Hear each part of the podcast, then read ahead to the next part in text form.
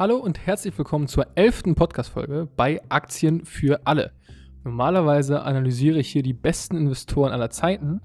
Da die Märkte allerdings gerade etwas verrückt spielen, mache ich heute eine Sonderfolge. Ich beschreibe, wie ich auf den Tech-Crash reagiere und welche Strategie empirisch betrachtet bei stark fallenden Märkten am meisten Sinn macht. Außerdem teile ich meine Vorhersagen für das neue Börsenjahr. Los geht's!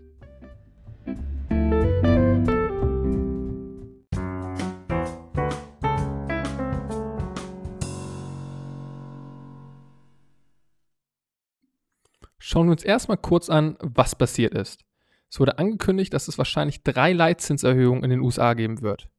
Die sollen vereinfacht gesagt dafür sorgen, dass weniger Kapital in der globalen Wirtschaft vorhanden ist, damit die Inflation, also die Geldentwertungsrate, sinkt. Dies ist nämlich aktuell extrem hoch. In den USA liegt sie bei 7% und Deutschland bei 5,3%. Deswegen wird gerade alles teurer und nicht angelegtes Kapital erleidet einen spürbaren Wertverlust. Diese Leitzinserhöhungen wirken sich gerade sehr negativ auf die Aktienkurse von Wachstumsaktien aus. Das hat hauptsächlich drei Gründe. Grund Nummer eins ist, dass der Abzinsungsfaktor, nämlich der Zins beim Discounted Cashflow Modell, das ist ein Tool, um Unternehmen zu bewerten, größer wird.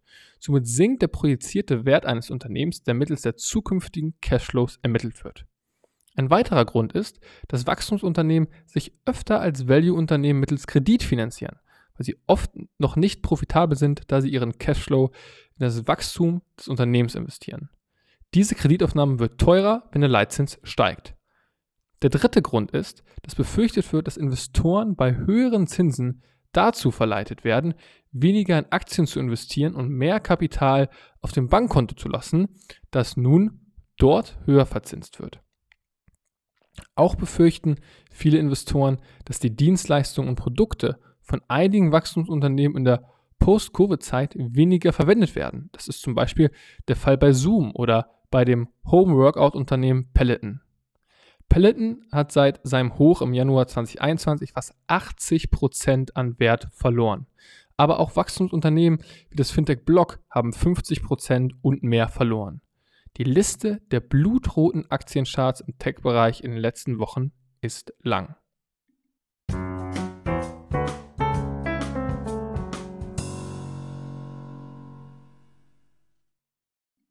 Wie sollte man auf Crash reagieren?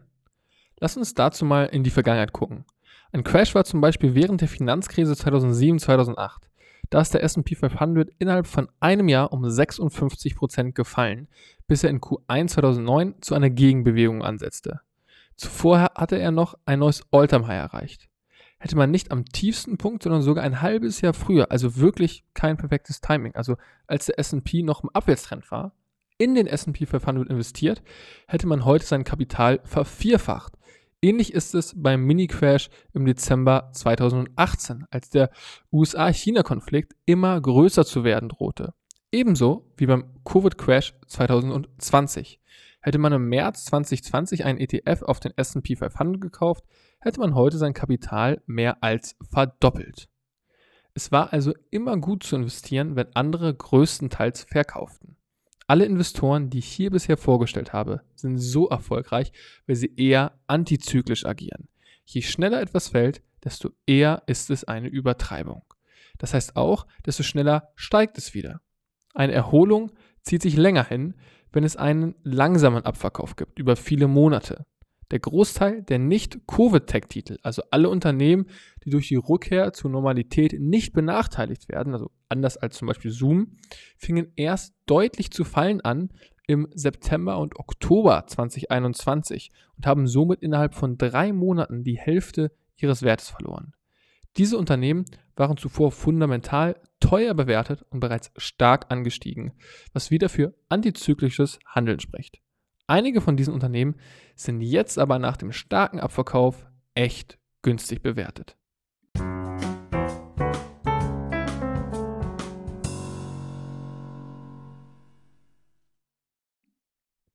Was mache ich aktuell in Anbetracht des Tech-Crashs?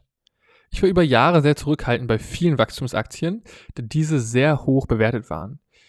Das sind viele jetzt nicht mehr, weswegen ich so viele Wachstumsaktien gekauft habe wie noch nie zuvor. Ich habe mich richtig eingedeckt und die Werte gewählt, die erstens fundamental günstig sind. Dabei gucke ich vor allem auf das Kursumsatzverhältnis und die Rule of 40. Bei der Rule of 40 addiert man das Umsatzwachstum des letzten Quartals im Jahresvergleich mit der Gewinnmarge. Dieser Wert sollte dann über 40 liegen. Am besten ist die Rule of 40 dann auch noch deutlich höher als das Kursumsatzverhältnis. Zweitens achte ich darauf, dass sie von ihrem Hoch über 40% verloren haben. Hier ist die Wahrscheinlichkeit einer Überreaktion dann besonders hoch. Drittens achte ich auch darauf, dass die Aktien in einem stark oder die Unternehmen in einem stark wachsenden Markt unterwegs sind, der auch nach Covid essentiell sein wird. Und am liebsten habe ich es dann noch, wenn die Unternehmen Gründer geführt sind oder zumindest das Management sehr selten wechselt. Dazu gibt es mehrere Studien, die zeigen, dass solche Unternehmen den Markt outperformen. Folgende Aktien sind meine größten Positionen im Tech- und Wachstumsbereich. Erstens Pinterest, Social Media Unternehmen. Zweitens Block, das ist ein Fintech. Drittens C Limited, das ist eine Technologieholding im Bereich E-Commerce, Fintech und Online-Games. Viertens Oatly, also die, die Hafermilchmarke. Und fünftens ein Korb von verschiedensten Tech- und Wachstumsaktien aus China. Unter anderem ist dabei Futu, geschrieben F-U-T-U, ein chinesisches Fintech. Alle bis auf, also alle fünf, ja, bis auf Oatly, sind Gründer geführt, wobei man sagen muss, dass der aktuelle CEO von Oatly das Unternehmen quasi komplett neu erfunden hat und auch bereits seit 2012 dort CEO ist. Oatly hat seit Juni 2021 70% an Wert verloren. Damals nach dem Börsengang war es wie so viele Wachstumsunternehmen direkt nach dem Börsengang fundamental komplett überteuert. Das Wachstum im dritten Quartal 2021 lag bei Oatly gegenüber Q3 2020 bei 49,2 Prozent. Das ist ziemlich stark. Und die Gross Profit Margin betrug 26,2 Prozent. Somit kommt man hier auf eine Rule of 40 von 75,4. Das KUV beträgt allerdings nur 7,3. Also sehr gut. Der Abstand von Rule of 40 und KUV, also Kursumsatzverhältnis, ist hier möglichst groß.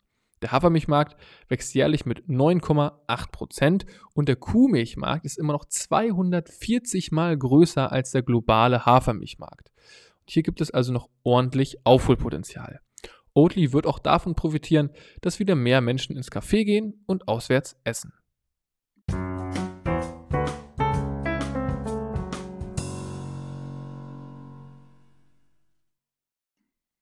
Nun kommen wir zu meinen Vorhersagen für 2022. Meine Vorhersage Nummer 1 ist, es gibt einen starken Rebound der Wachstumsaktien, die keine Stay-at-Home-Unternehmen sind. Also Zoom hier wirklich ausgenommen, um das deutlich zu machen. Dann zweitens, Reopening-Aktien, also zum Beispiel Reiseaktien, werden besser performen als Big Tech. Was meine ich damit genau? Also eine TUI oder auch eine Lufthansa die werden besser performen als die Manga-Aktien, also Meta, Apple, Netflix, Google und Amazon. Diese fünf liefen bereits im letzten Jahr extrem stark und haben alle sehr von Covid profitiert und haben mittlerweile eine Größe erreicht, bei der solche Wachstumsraten wie in den vergangenen Jahren immer, immer schwerer werden. Drittens glaube ich, dass Bitcoin 70.000 Dollar erreichen wird. Das ist ein Plus von circa 40% vom aktuellen Kursniveau. Es gibt immer mehr echte Anwendungsfälle für Krypto, zum Beispiel NFTs oder auch Krypto-Lending, wovon die Krypto-Leitwährung Bitcoin profitieren wird. Dazu kommt Krypto immer mehr im Mainstream an, was man auch daran sieht, dass selbst die Sparkasse nun Kryptoprodukte anbieten möchte. Und ich hatte selber mal Kontakte zur Sparkasse und kann da sagen, das ist wirklich sicherlich eine der Banken, die am wenigsten innovativ sind.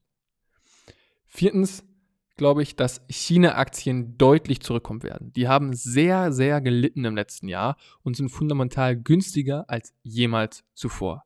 Gleichzeitig symbolisiert die chinesische Regierung, dass sie bei der Regulierung doch nicht so streng sein wird, wie ursprünglich befürchtet. Es wäre ja auch merkwürdig, wenn sie die eigenen Börsenstars komplett ruinieren würden. So sieht das übrigens auch einer der besten Fondsmanager Europas, nämlich Jan Beckers, der China in seinen Fonds aktuell übergewichtet.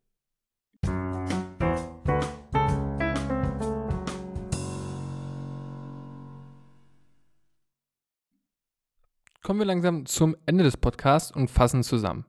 Ich denke, aktuell ist nicht die beste Zeit, um vielen Cash zu halten, da es im Tech- und Wachstumsbereich, aber auch bei Reiseaktien zahlreiche sehr günstige Möglichkeiten gibt.